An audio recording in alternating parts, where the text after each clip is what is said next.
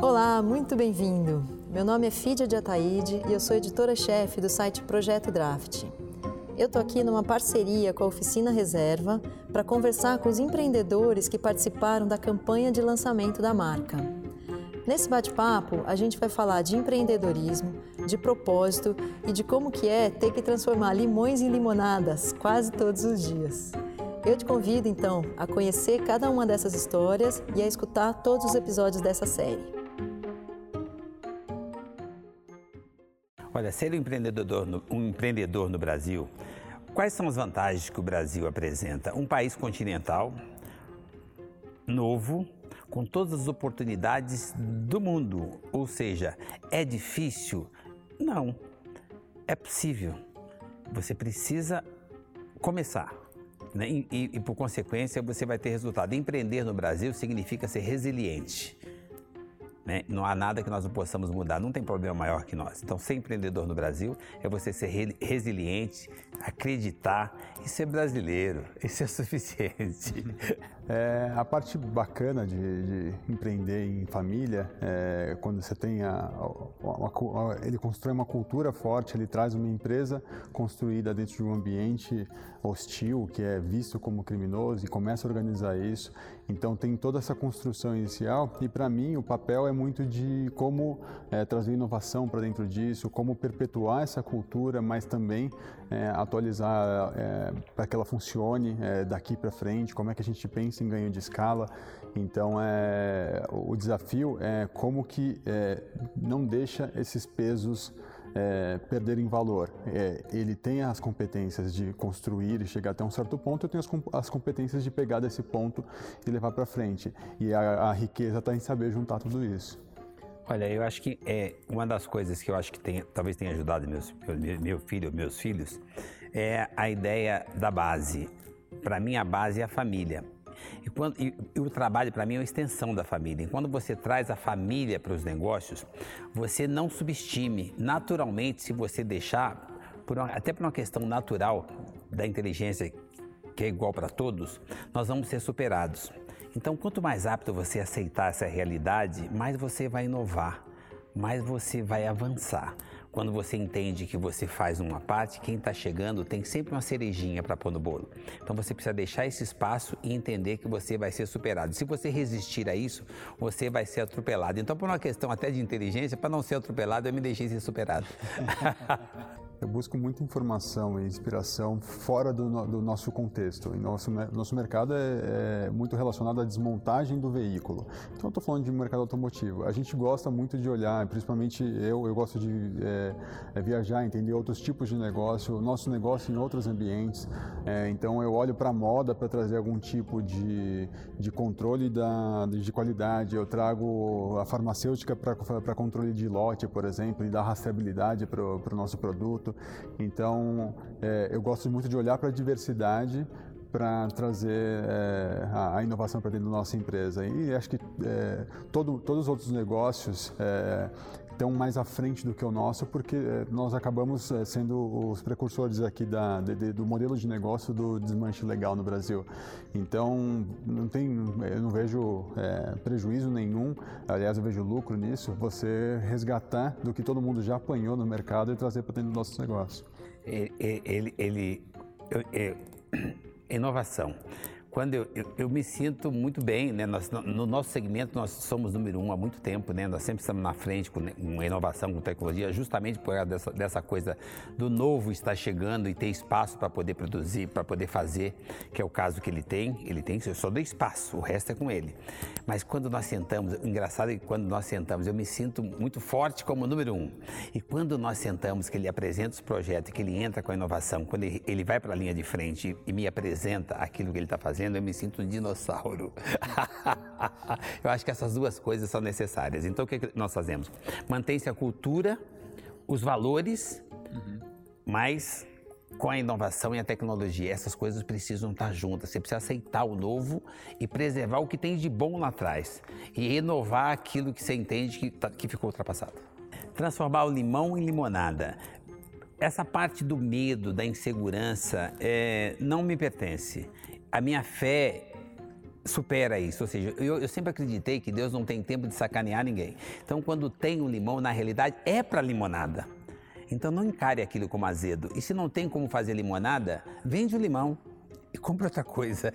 Então, isso sempre para mim foi uma, foi, foi uma prática. Então, quando nós iniciamos, o tempo todo eu tive vários exemplos assim de tipo. Ah, de, ter o limão.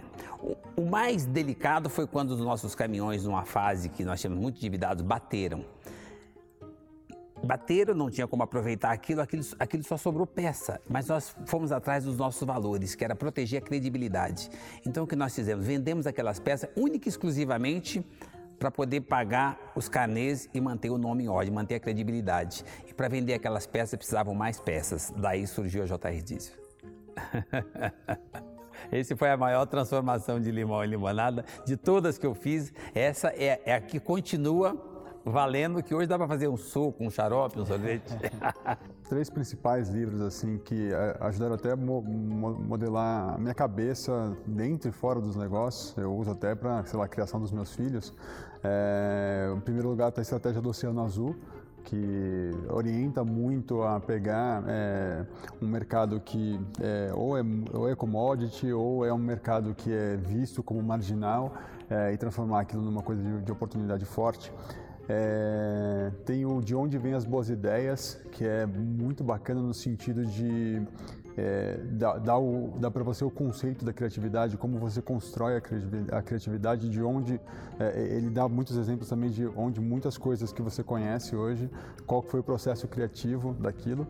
E, e esse é, vai, vai para a livraria agora, mas eu, eu, já revisei, então eu, tenho, eu tive o privilégio de ver antes, que é o, é o novo livro dele, que é o Poder da Positividade que tem duas passagens muito interessantes ali entre os valores que ele que exalta que é, foram muito construtivas. Apesar de ter o exemplo dentro de casa o tempo todo, a hora que você vê isso de forma organizada no livro, fica você, ou você aprende uma coisa nova, você acaba relembrando coisas que você precisava resgatar.